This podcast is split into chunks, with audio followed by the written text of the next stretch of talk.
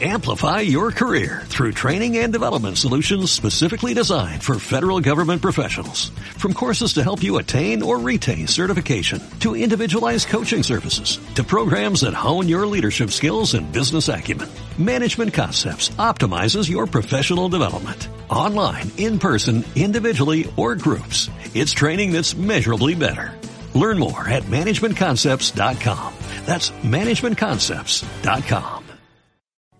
Si eres empresario autónomo, una de tus obligaciones, además de pagar impuestos, evidentemente, y trabajar y hacer las cosas bien, es llevar una contabilidad ordenada. Algunos te pueden decir que es una cuestión sencilla, que es una cuestión fácil, básica, llevar siempre una cuenta de ingresos y gastos, y con eso puedes llegar a cumplir. Pero no es cierto. Necesitas algo más. Las exigencias de la agencia tributaria, sobre todo de la agencia tributaria, son estrictas. En este vídeo, las obligaciones contables del empresario autónomo. Soy Josep Ruach, abogado, colegiado ICAP 21814. En este canal de YouTube quiero compartir contigo mi experiencia para que de algún modo te sea útil en la vida. También espero aprender de tus comentarios. Te invito a que te unas a mí en la búsqueda de la verdad, aunque sea subjetiva, cada semana en Ruach Legal TV. Lo que obliga a la agencia tributaria es a llevar una contabilidad ordenada que se divide en libros. Y podemos hablar de dos tipos de libros, los libros de ingresos y los libros de gastos. Y además, una tercera parte, los libros de inversión. Se puede hacer en un simple Excel o en cualquier tipo de lista o en un programita de contabilidad. Pero en las hojas debes de saber cómo se contabilizan todas estas cosas. Uno de los requisitos esenciales es que las facturas estén numeradas de forma correlativa y de serie 1, 2019, 2, 2019, 3 o A, B, 2019, da igual, la serie puedes inventarla tú, pero tiene que ser siempre correlativa, no puedes saltártela. Porque si te la saltas, Hacienda dirá que te falta una, o que te ha saltado una, o que, ¿qué pasa? Que llevas mal la contabilidad. Tienes que tener, desde luego, la fecha de emisión y tienes que hacer constar, si es posible, además, cuándo has hecho esa operación, porque tú puedes haber hecho una factura, pero puedes haber trabajado varios días. Entonces tendrías que hacer constar en los conceptos de las facturas por el trabajo realizado durante los meses de o empezado el día tal hasta el día cual. Es bueno poder hacerlo, ¿por qué? Porque el IVA se devenga cuando se entregan los trabajos, no cuando se emite la factura, que es una formalidad que podrían haber existido, por ejemplo, si no tuviera un número correlativo y te hubiera saltado la factura. Desde luego la base imponible, el IVA y el resultado, y en el caso de que también tengas que aplicarle la retención, tienes que poner la retención que te corresponda. En el caso de que seas un autónomo que te hayas dado de alta, no en una estimación directa normal, sino en una estimación simplificada, este libro de ventas e ingresos es algo más sencillo. Tienes que reflejar solamente en este libro una lista, todos los ingresos que tú vas teniendo y la fecha de los ingresos, el importe y el IVA, sin necesidad de haber emitido facturas. Porque el régimen simplificado es especial para todos aquellos que no tienen la obligación de emitir factura, por ejemplo, las tiendas, por ejemplo, los restaurantes, aunque puedes pedirla pero ellos no tendrían la obligación de emitirla y les basta con tener este listado. Luego tendrás que llevar otro libro registro, el de los gastos, el de las facturas que tú estás recibiendo. Eh, es un libro en realidad sencillo, simplemente tienes que ir acumulando todas las facturas que recibas, debes de ir ordenándolas correlativamente por fechas y dándoles un número de serie, un número de recepción de todas estas facturas. Este número de recepción sirve también a la agencia tributaria para saber si te ha saltado alguna y para evitar que puedas incluir alguna que venga después con posterioridad.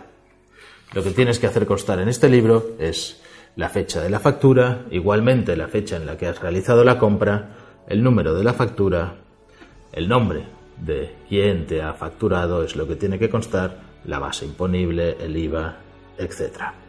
Si tú vas a comprar manzanas cada día, puede que te hagan una factura solamente a final de mes y eso es una factura, pero si te hicieran una cada día, entonces podrías hacer una única anotación contable siempre que el total de la anotación contable no superara los 6.000 euros mensuales. También tienes que tener en cuenta que en este caso de los 6.000 euros cada operación tiene otro límite que es el de los 500. Si no, el importe de cada una de esas operaciones que suman los 6.000 euros no pueden superar los 500. En caso de que haya una factura de un mismo proveedor que supere los 500, necesita una factura individualizada y un apunte individualizado. ¿Por qué te digo esto? Porque Hacienda siempre es el que acaba revisando tus libros contables y de lo que ellos consideren que está bien anotado y de lo que ellos consideren que está bien hecho, considerarán que vale o que no vale. Es decir, si has anotado mal un gasto, les va a dar igual, aunque efectivamente le hayas pagado, te va a decir que es un gasto no deducible. Luego están los bienes de inversión. Libro registro de bienes de inversión. Y este libro es importante. Cuando tú eres autónomo, hay cosas que compras y que consumes en el momento. Por ejemplo, comprarás papel y el papel es algo de consumo diario. Comprarás polígrafos y es algo de consumo diario. Pero si te compras un ordenador que va a durar más de un año, entonces estás comprando un bien de inversión. Si te compras una máquina que va a durar más de un año, estás comprando un bien de inversión. Y eso no lo tienes que anotar en las facturas de gastos, tienes que anotarlo en el libro registro de bienes de inversión. ¿Por qué es importante hacer la diferenciación? Porque si tú pones, vamos a poner que has comprado un ordenador que vale mil euros y ese ordenador le deduces en el mismo año como si fuera un gasto, te resulta que te va a durar cuatro. Y lo que Hacienda te dice es que no puedes imputar ese gasto ese mismo año porque es un bien que dura cuatro años. Y entonces tendrás que dividir el gasto cada año, 25% cada uno de estos años. Eso modifica tu resultado contable. Es un resultado que será mejor. Evidentemente no tu liquidez, tú habrás pagado ese ordenador completamente a menos que lo hayas financiado y podrás solamente deducirlo como gasto en los cuatro años siguientes. Esto también tiene influencia en el IVA. ¿eh? El IVA que tú te puedes deducir no será entonces el IVA completo de esa inversión que tú has realizado, sino que será solamente la cuarta parte de ese IVA que lo tendrás que ir deduciendo cada año. Y aquí tienes que tener en cuenta dos cuestiones. No todo lo que compres es un bien de inversión aunque vaya a durar más de un año. Hay bienes de inversión que se consideran de inmovilizado, porque existe una diferencia. A efectos de IVA, y a efectos de IRPF. Para que un bien que tú hayas comprado, una máquina, un ordenador, algo que vaya a durar más de tres años, sea considerado como un bien de inversión, tiene que haberte costado como mínimo 3.000 euros de base imponible. 3.000 euros sin IVA. Si no es así, en principio, parece que lo podrías poner como un gasto. Pero tienes que darte cuenta que a efectos de renta a efectos de IRPF, no a efectos de IVA, entonces, si supera los 300 euros, tendrías que contabilizarlo como un bien de inversión inmovilizado, porque sí que entonces tendrías un resultado diferente de IVA a un resultado diferente de IRPF. Si hablamos de bienes que son o que van a durar más de un año, y tú los compras en un ejercicio, solo te los puedes contabilizar como un gasto único de IVA si es de menos de 3.000 euros, pero si es superior a 300 euros, tendrás que distribuirlo a efectos de tu cómputo de IRPF, de lo que vas a ganar a lo largo de los cuatro años que te va a durar el ordenador. Así que es importante tener en cuenta estas dos circunstancias. Varían tu resultado y varían lo que tienes que pagar a Hacienda, tanto de IVA como de IRPF. Para esto la agencia tributaria tiene unos libros, unas tablas de amortización que te dicen que según la actividad que tú estás realizando y según el bien que estés comprando, cómo tienes que amortizarlo en un periodo máximo y en un periodo mínimo. Es decir, un ordenador lo podrás amortizar entre uno y cuatro años coche lo podrás amortizar hasta 8 años, entre 2 y 8 años, y el porcentaje de amortización es el porcentaje de gasto que tú te puedes deducir cada uno de estos años. De la parte, evidentemente, que te puedas deducir. Si es un coche, solo hablamos del 50%, a menos que sea una furgoneta de transporte y te dediques a los transportes, o sea, un turismo y seas un representante que esté viajando prácticamente constantemente. Finalmente, el tercer libro es el libro Registro de Compras y de Gastos. En este libro tienes que contabilizar todo lo que hayas gastado, ya sea con factura, ya sea con ticket, ya sea sin factura, etc. Pero, desde luego, tienes que tener en cuenta que tiene que tener un soporte, un soporte contable. Es decir, si tú lo que has hecho es ir a un restaurante y tienes un ticket, este ticket tendrás que contabilizarlo como ticket de restaurante en el cual has estado comiendo y que te servirá para justificar ese gasto. Debes de tener en cuenta que no todos los gastos de restaurante son gastos deducibles. Los gastos que tú hagas en un restaurante dentro de tu comunidad, cerca de tu lugar de trabajo habitual, no son gastos deducibles porque tú tienes que comer todos los días. Si ese gasto está realizado fuera, tú has ido de viaje y ese viaje está justificado que es un viaje de trabajo, eso te servirá para que puedas deducir una dieta que no tiene por qué coincidir con el importe de lo que te hayas gastado en el restaurante.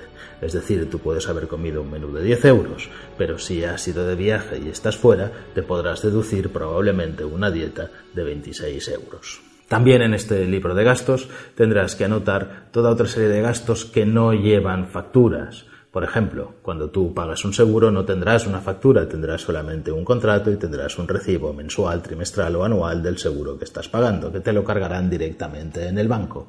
Eso también lo tienes que anotar en este libro, registro de gastos. Las comisiones que te cobra el banco también las puedes anotar sin necesidad que el banco te haga una factura por las comisiones que estás pagando y también con el IVA. El IVA también será deducible de las comisiones siempre y cuando esté individualizado. Puedes pedirle al banco que los recibos individualicen, desde luego ya lo suelen hacer casi todos ellos, cuáles son la base imponible y el IVA que te aplican en cada una de estas comisiones.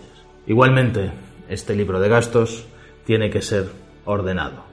Tienes que llevar un orden en las anotaciones. Cada uno de los recibos tiene que llevar un número, un número que sea correlativo, tienes que anotar la fecha en que se produce el gasto y tienes que anotar el nombre del proveedor y el importe del gasto separado de IVA para saber si este IVA es deducible o no es deducible e imputarlo correctamente. Parece sencillo, pero hay cuestiones que son siempre de detalle, hay cuestiones que son siempre de matiz, como lo de los 300 y lo de los 3.000 euros, y durante cuánto tiempo puedo anotar el gasto y cuánto tiempo no debo de hacerlo, y si está correctamente hecho una cosa a efectos de IRPF y otra cosa a efectos de IVA.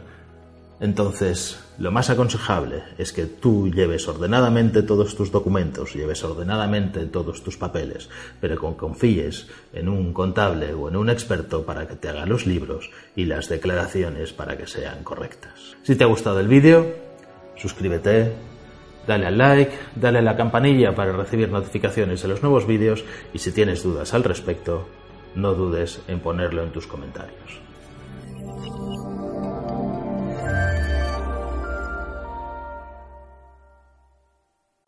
Amplify your career through training and development solutions specifically designed for federal government professionals. From courses to help you attain or retain certification, to individualized coaching services, to programs that hone your leadership skills and business acumen, Management Concepts optimizes your professional development. Online, in person, individually, or groups, it's training that's measurably better.